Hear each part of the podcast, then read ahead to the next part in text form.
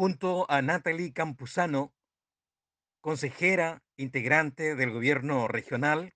hemos coincidido en la importancia de incorporar dentro de las prioridades de financiamiento del gobierno regional la adquisición del edificio del ex Cine Velarde, donde hoy funciona el Teatro Municipal de Valparaíso,